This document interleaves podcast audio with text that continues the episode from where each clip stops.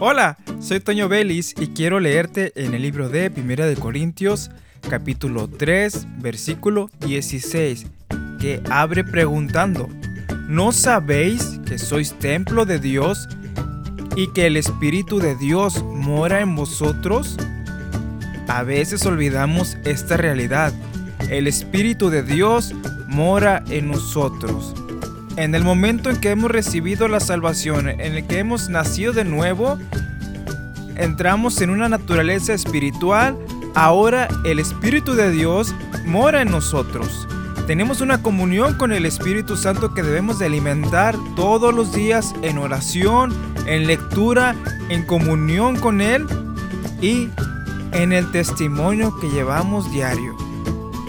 Una vida en la que el Espíritu de Dios opera con libertad va a mostrar frutos y frutos que son de testimonio para los demás de que el Espíritu Santo está en nosotros. Él es una persona que, como bien han dicho, es todo un caballero que aquel que lo rechace, Él se va. Aquel que está en pecado, Él se retira. No cometamos el error de Sansón que llegó un momento en el que el Espíritu de Dios dejó de estar con él, sino que disfrutemos de su hermosa presencia. Soy Toño Vélez y te invito a que continúes escuchando la programación de esta estación de radio.